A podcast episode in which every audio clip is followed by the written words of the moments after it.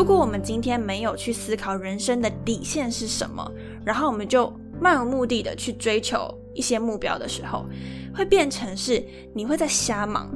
你看起来做很多东西，但其实你也不知道为什么要这么做，或是你做起来不快乐。看似明明你获得别人的掌声，但是你回到自己的房间，剩下你一个人，旁边的空气都宁静，而且没有第二个人的时候，你会很清楚的知道现在的你是不快乐的。所以说，在这个环境下，我们一定要先去思考人生的底线是什么。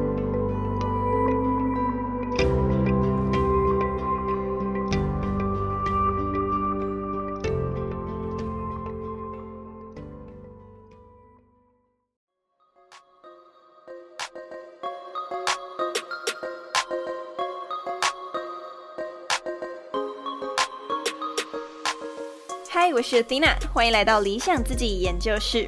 在这里呢，我会和你聊聊如何探索自己的潜能，并从设计人生以及生活优化的角度，帮助你实践理想生活。准备好过上你的理想生活了吗？和我一起听下去吧。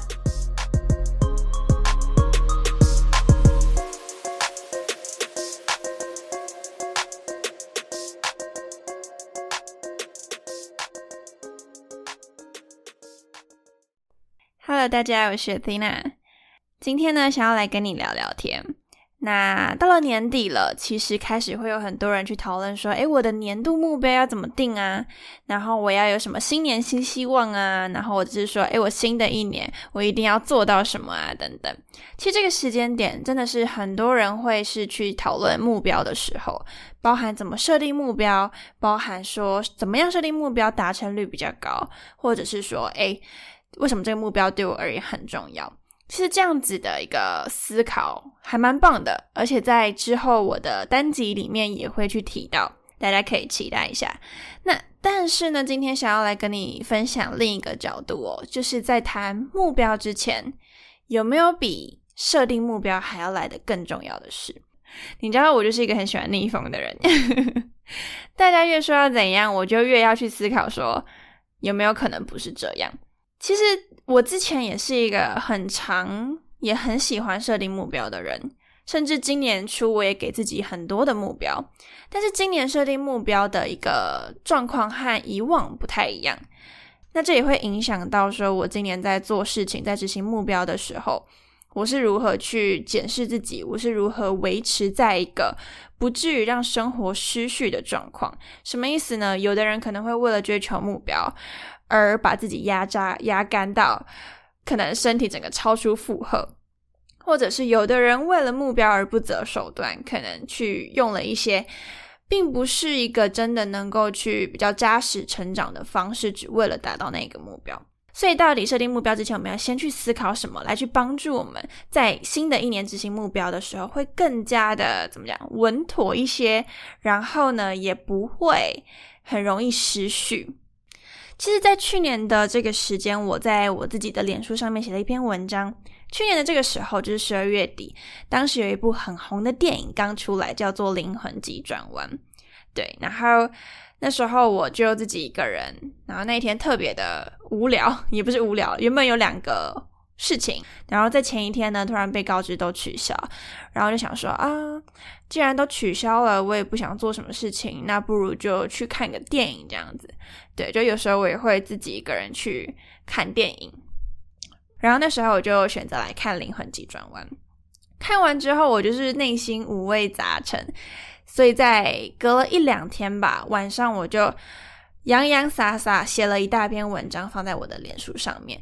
那为了不爆雷呢，我不会特别详细的去讲说这部电影里面在讲什么，但是我会去分享我所写的这一篇文章，然后去跟你谈接下来我要讲的事情。然后里面是一些我自己的感触。好，其实我原本一直很犹豫到底要不要很详细的念这篇文章，因为这篇文章有够长，超级无敌长。然后，嗯，好。因为我觉得有些人会是想听文章的人，有些人是觉得文章很冗长，只要听重点的人。所以我决定的做法就是，我会念过一遍文章，然后最后会简单讲一下重点是什么。如果你是一个不喜欢听故事的人，或是你不喜欢听这么长的东西的人，我会直接在资讯栏的地方告诉你说，你可以切到哪个描述，然后你可以直接点到那个地方去听结论。那这篇文章呢，我就前面跟剧情有关的我就删掉。好，这篇文章是这样子的：这一年听了许多人的故事，好多好多人在为没有目标而彷徨，在为彷徨而自责，在为自责而忧郁。我们从小被教导要有远大的抱负，仿佛这一生没留名青史，等同于践踏了自己的生命。媒体渲染着年轻得志的励志故事，标题大概都是这样下的：他年仅二十二岁。拿下哈佛双学位，各大企业抢着要，明示暗示要年轻人找到热情，找到抱负。成功是一回事，还要我们越早成功才更有价值，让只是平凡的我们更觉得自己一文不值。曾经我坚信这一套，十六岁的我看到新闻，上面写说，年轻人不该只有小确幸，应该要有远大的抱负。我点头如捣蒜，甚至开始鄙视喜欢小确幸的自己。于是乎，我只做能够让我越早得到所谓成功光环的事情：拿双主修、跑社团、当干部、去新创实习，把活动塞满所有时间，却没有时间好好和朋友、家人吃上一顿饭。我的好朋友为此跟我翻脸，我的家人揶揄我吃饭还要预约。我很自责，所以呢，我调整了吗？没有，我自己想要的总是太多，以至于做事都蜻蜓点水。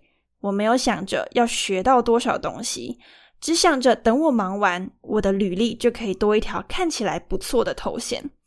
只想着等我这次忙完，我就可以好好陪自己、陪朋友、陪家人。但欲望无底洞的自己。却只是拿更多工作来填补自己的时间。我知道我不喜欢这样的自己，但心里还是有只欲望的怪兽，它推着我去找下一块更大的饼干，而我会痛苦的吃着这个饼干。吃完饼干后，再次受空虚感吞噬，沮丧的告诉自己：“你以后不能再这样子了。”但依旧周而复始，始终还是找不到解药。直到二零一九年十二月，我一如往常，有点厌世的回到新竹的家。那天，我妈比平常早几个小时回到家。一开始的我还没有发现异常，直到走到客厅，看着躺在地上的妞妞。妞妞是我家的狗。爸爸小心翼翼的说：“妞妞走了，她走的安详，没有前兆，或是应该说，我也看不懂前兆。”总之，我哭了三天三夜。从那天起，我反复思索生命的脆弱，加上今年的疫情，更让人感受生命的无常。我在想，如果我哪天也会突然这样离开，我的最后一年，我希望它长什么模样？我希望离开的当下是厌世、痛苦，还是开心？在生命结束的那一天。一切看似华丽的光环都失去了重量意义。从那个时候开始，我时常问自己：如果这是我的最后一年，我希望怎么活？当这样问自己之后，我必须从各个东西里挑一个今年我一定能拥有的东西，否则我突然死的那一天一定会觉得很干。我的答案是幸福，而这个答案延伸下去的是：那我怎么样可以幸福？又或是为什么现在的我不幸福？经历了自我的爬书，得出了几个理由：缺少人际连接，缺少乐在学习，以及缺少享受当下。急着想要有点成就的心，吞噬了感受生命温度的能力，所以自卑、厌世、愤怒从没少过。今年，我开始有意识的经营人际关系和感受生命。开始写感谢日记，开始约朋友吃饭，开始排固定时间给家人，开始给自己空间修复心情，让自己每天都能有至少一件值得开心的事情。渐渐的，每天都能因为一件小事而开心很久。电影的其中一个片段，我的泪水完全止不住，也说不上具体哭的原因。也许一部分来自于生命的投射，一部分来自于现在身旁好多好多人都不快乐，而我好希望大家都能快乐一点。有的人不知道如何才能快乐，或是会对快乐感到罪恶，因为烂草莓、小确幸的标签一直长在九零后的我们身上。所以，我们告诉自己，你不能快乐，那代表你没吃苦，也没有报复。但是呢，我们如果死了，就是死了，而还活着的我们，接下来可以怎么活着？要继续为快乐自责吗？要继续为懊悔忧郁吗？要继续为那些不知从何而来的价值观消耗生命吗？今天呢，有个人问我，你新年有什么新希望？十六岁的我会说。变得更厉害，而今天的我停了三秒，很奇妙的，我的脑袋里没有跑出任何其他的答案。最后我回答：“嗯，快乐就好。”今天这个人他问我的问题，让我开始去想说，好像我们总是想着下一年的目标在哪里，但从没想过人生的底线是什么。从没思考过，在什么底线之上，我的追求才被赋予意义。我的底线是快乐，那你呢？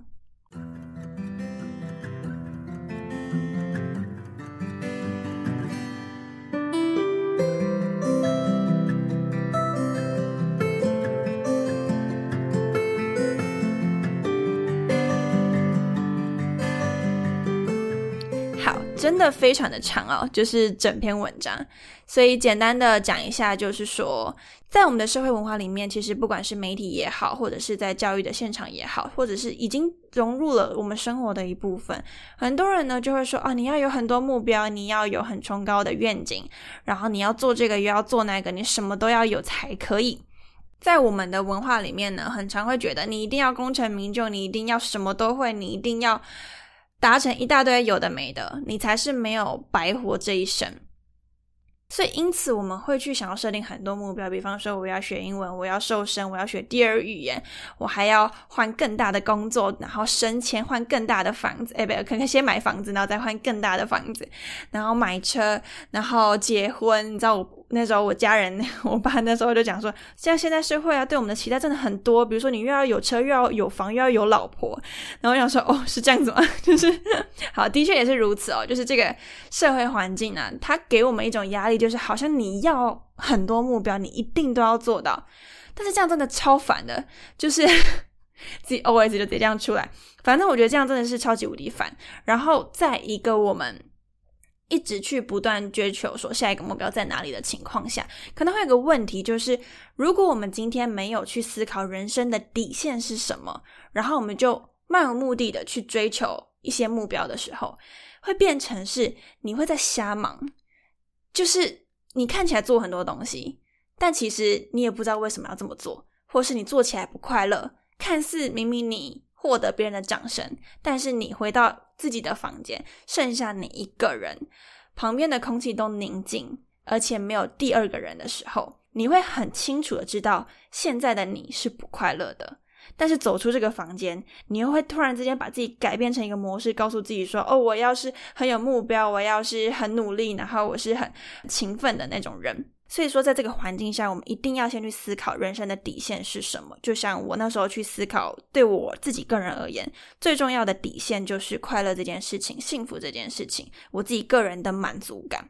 更精确，我觉得应该是讲满足感这件事。对，因为快乐，有的人会觉得，呃，可能喝可乐很快乐啊，或者是，或者是怎么打游戏很快乐。我觉得更精确讲，应该是满足感。那接下来就要讲一下目标跟底线，它的差别到底是什么？明明就是也是要去找到一个自己要的东西，不是吗？他们到底有什么差别？我跟你说，这个差别可大了。然后这个差别呢，甚至会影响到你接下来人生做的抉择。首先呢，是目标这件事情。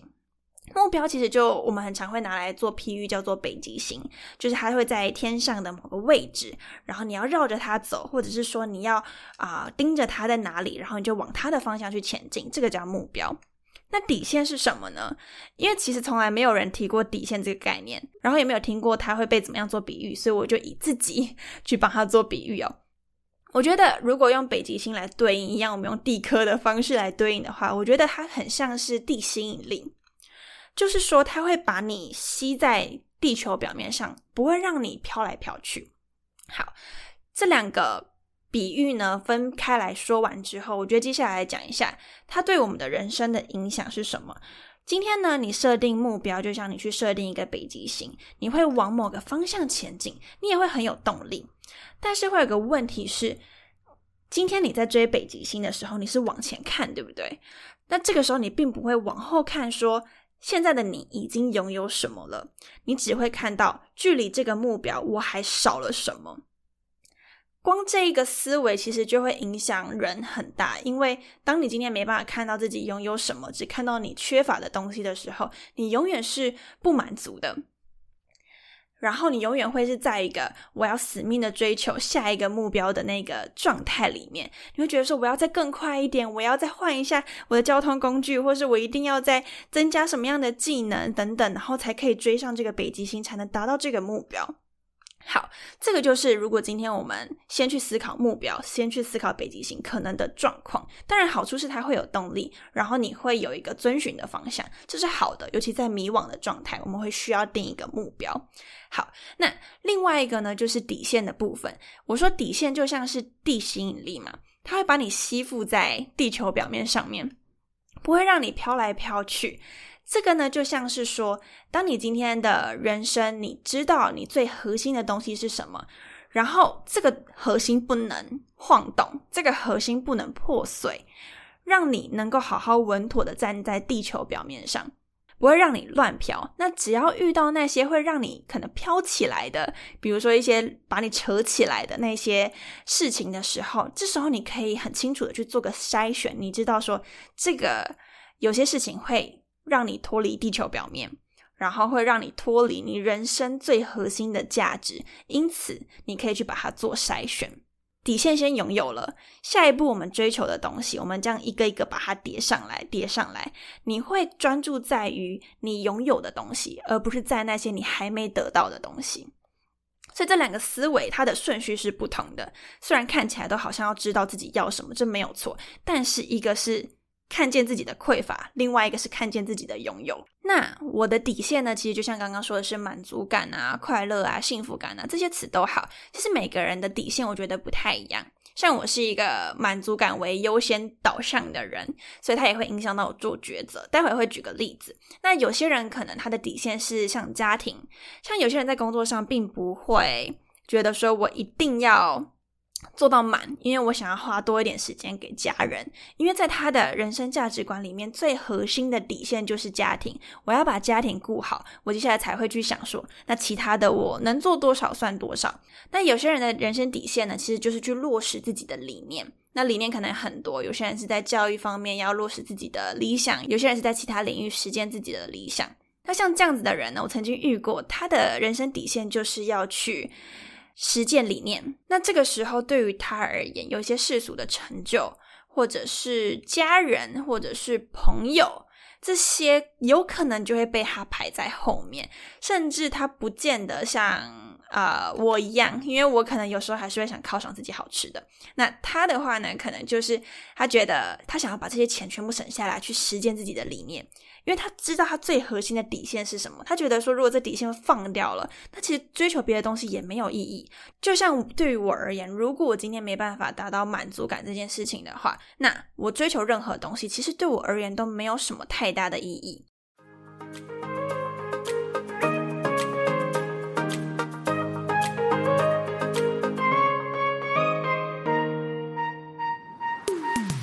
迈向你的理想生活吗？第一步，先探寻自己的内在渴望。我和精准美学 Podcast 的主持人 Mini 即将在一月十五号星期六举办线下的工作坊，让我们一起陪你照亮你的潜在渴望，描绘心中的目标蓝图。详细资讯及报名链接，请见资讯栏或是我的 IG Athena 点二零四 A T H E N A 点二零四。我们当天见喽！